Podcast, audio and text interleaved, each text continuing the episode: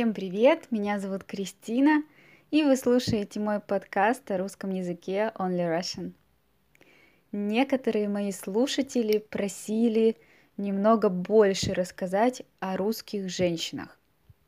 Так что сегодня я начинаю серию подкастов из трех эпизодов о русских девушках.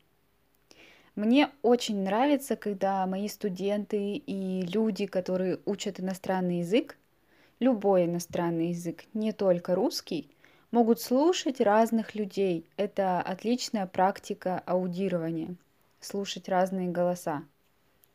И я решила, что каждый эпизод я буду приглашать девушек с разным семейным статусом, с разными профессиями. Моими героинями будут три мои подруги.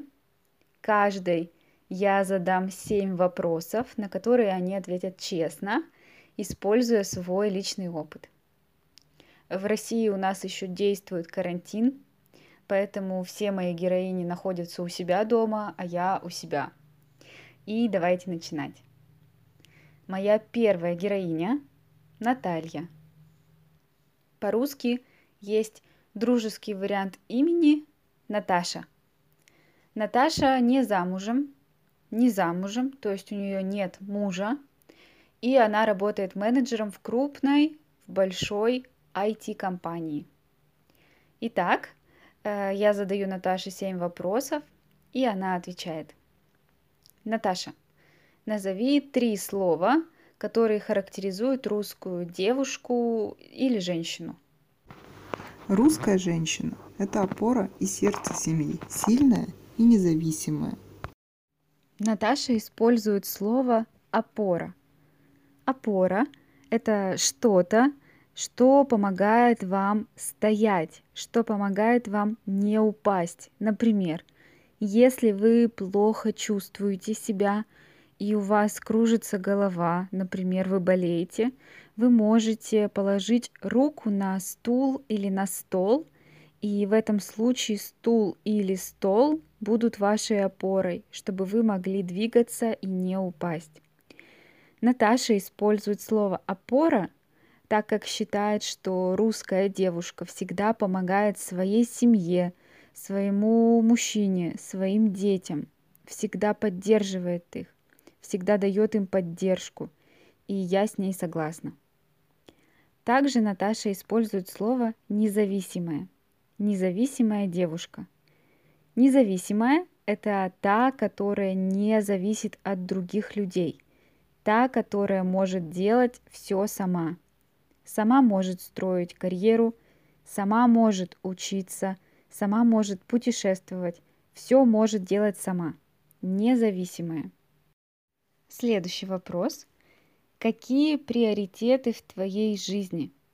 Что ты думаешь о построении карьеры и о построении семьи? Семья это, безусловно, важная часть жизни каждого человека. В юности главным является построение карьеры. С возрастом приходит осознание, что семья важнее. Я все еще на этапе карьеры, так как строить семью я хочу только с надежным и любящим человеком рядом. Пока такой уверенности не будет, вероятно, не будет и собственной семьи. Наташа использует слова в юности и с возрастом в юности, то есть когда ты молодой, для тебя важнее карьера, работа. Но с возрастом, то есть когда ты стал старше, больший возраст, ты понимаешь, что семья должна быть на первом месте. Семья должна быть номер один. Наташа говорит, что строить семью нужно только с надежным человеком. Надежный человек – это человек, на которого можно надеяться, рядом с которым можно чувствовать себя уверенно. Надежный человек. Следующий вопрос. Считаешь ли ты, Наташа, что семейное положение, то есть семейный статус, влияет на отношение женщины, девушки к жизни? Влияет ли оно на тебя и как? Когда появляется семья, муж, дети, у женщины кардинально меняются приоритеты и ценности. Ты начинаешь больше думать о их самочувствии, душевном состоянии, появляется чувство ответственности в большей степени, чем когда ты живешь только для себя. Пока я не могу судить, как это повлияет на меня, потому что я не замужем, детей нет, но то, что я буду другой, это точно. Наташа говорит нам, что когда у женщины появляется семья, появляется глагол появляться. Это когда раньше чего-то не было, а сейчас есть. Например, у меня появился муж, когда мне было 18 лет. То есть до 18 лет у меня мужа не было, а в 18 лет уже есть. Итак, когда появляется семья, жизнь женщины кардинально, кардинально, то есть полностью, абсолютно меняется. Меняются приоритеты и ценности. Все мы с вами знаем слово цена, Цена – это сколько стоит какой-то продукт. Например, какая цена у этих бананов? Сколько стоят эти бананы? А ценность – это немного другое. Ценность – это важность. То есть Наташа хочет сказать, что важными будут уже другие вещи. Она говорит, что ты начинаешь больше думать о самочувствии. Самочувствие – то есть здоровье. Ты начинаешь больше думать о здоровье своей семьи, о ее душевном состоянии. Я хочу, чтобы вы обратили внимание на это слово «душевное». Это слово «душа». Душа – такое метафизическое понятие. Это то, что остается после смерти, то, что делает человека человеком. Для русской культуры понятие душа очень важно. Есть даже такое старое ласковое слово. Помните, мы слушали с вами подкаст про русские ласковые слова, слова любви. И вместо слов любимая, дорогая, красивая, вы можете сказать девушке душа моя. Это немного устаревший, немного старый вариант, но тоже очень романтичный.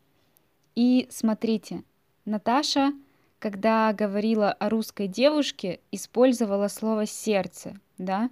Русская девушка — это сердце. Сердце и душа — это очень важные понятия для русской культуры, и мне очень нравится, что Наташа ответила именно так, потому что вы видите, она очень современная девушка, она очень независимая, самостоятельная, но для нее душа и сердце это все равно очень важно. И я считаю, что это очень красиво. Мой следующий вопрос. Сейчас в России, как и во всем мире, эта тема очень важная, поэтому я спрошу. Что ты думаешь о феминизме? Есть что-то, что может стать лучше в жизни девушек в России? Я не сторонница феминистских взглядов, но и не считаю, что патриархат – это единственное хорошее устройство в обществе. Женщины всегда боролись за свои права и признание в социуме, чтобы быть равными мужчинам и не уступать им. Нужно разделять хорошее от плохого – Дискриминация – это плохо, но иметь сильную опору, защиту и уверенность во всем – это уже положительная тенденция. И если мужчина готов это дать своей женщине, я буду поддерживать такое видение вещей. В жизни девушек все станет лучше, когда на мировом и политическом уровне будет признание равенства мужчин и женщин. До тех пор слабый пол так и будут считать слабым полом. Я не сторонница феминистских взглядов, отвечает Наташа сторонница – девушка или сторонник – мужчина. Это человек, который выбирает какую-то сторону. Например, Наташа не выбирает сторону феминизма. Она не сторонница феминизма. Также вы можете сказать, например, я не сторонник либерализма. То есть я не на стороне либерализма, я их не поддерживаю. Или вы можете сказать, я не сторонник монархии. да, это не для меня.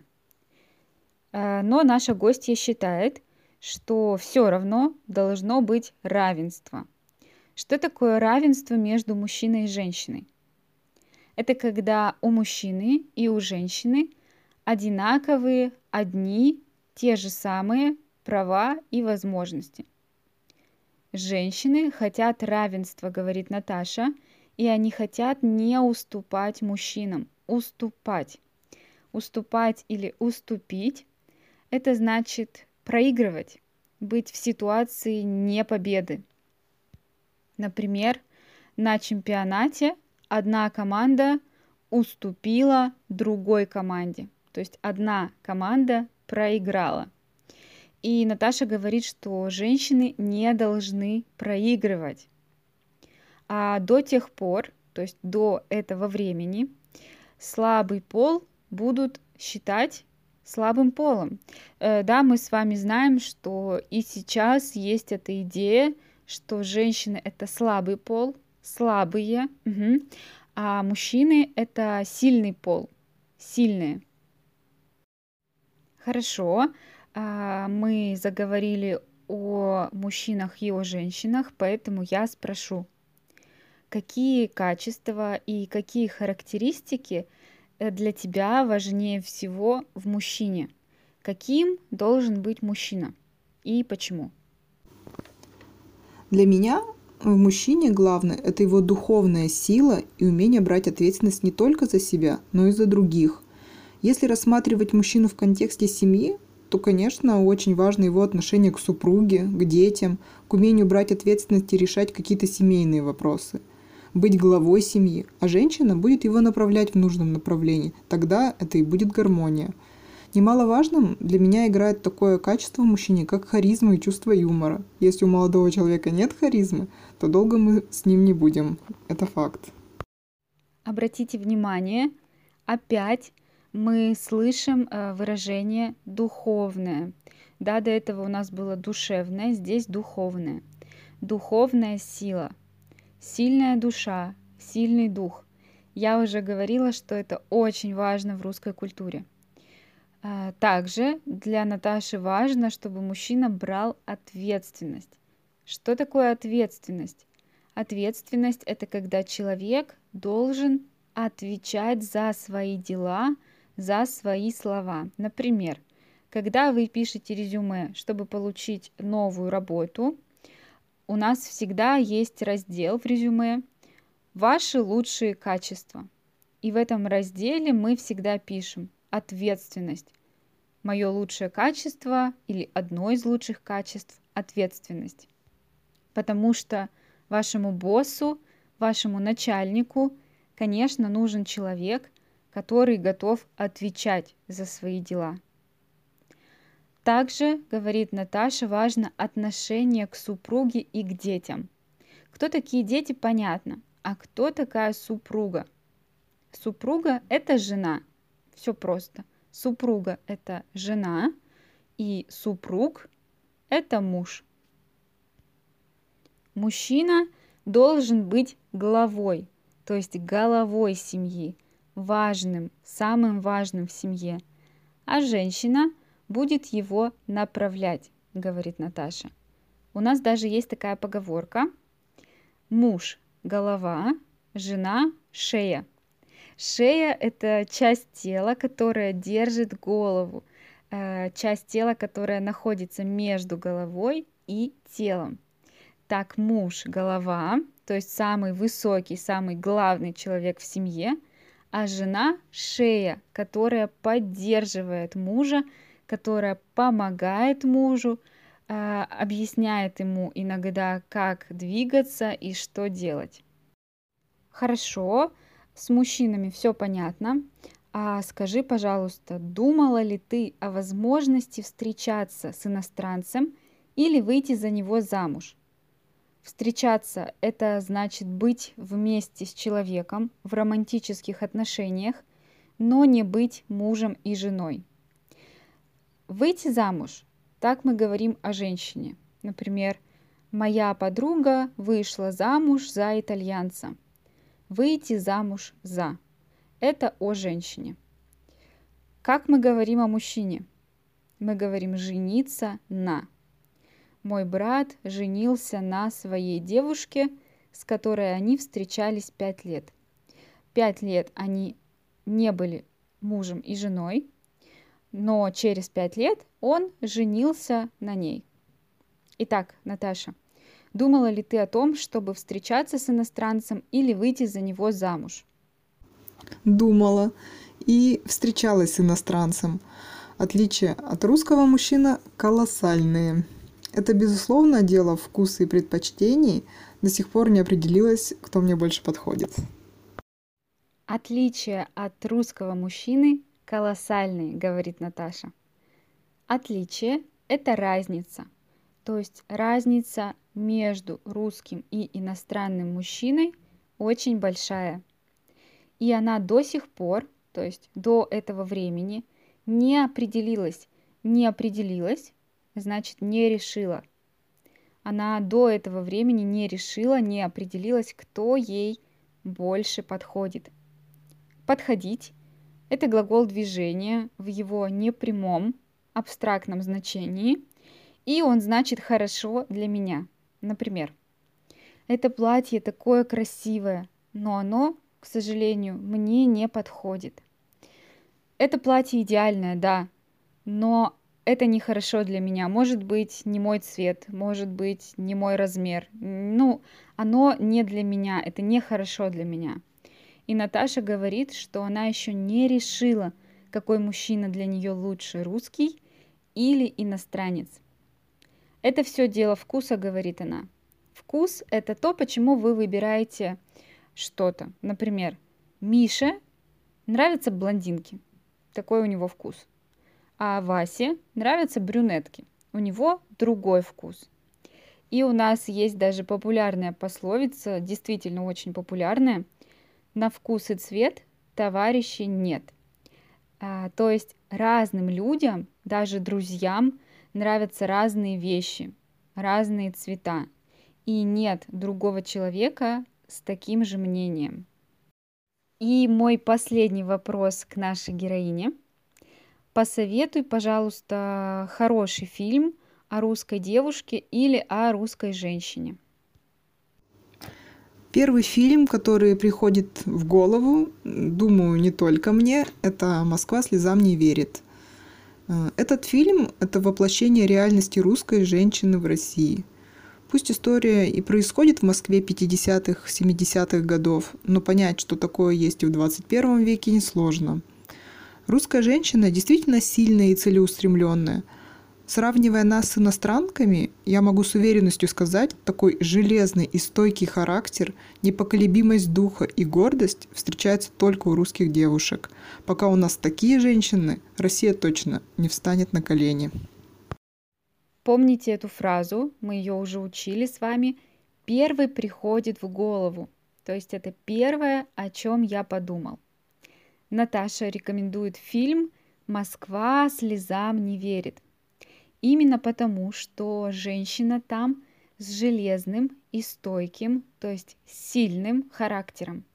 Стойкий – это сильный, тот, который не становится слабее. А мы можем сказать стойкий солдат, например. Солдат, который всегда защищает нас, он не слабый. Или часто тоже мы говорим, стойкие духи. То есть это парфюм, у которого долгий аромат и который не ослабевает, не становится более слабым. Также Наташа использует фразу «непоколебимость духа». Э, довольно часто можно слышать от русских глагол «колебаться».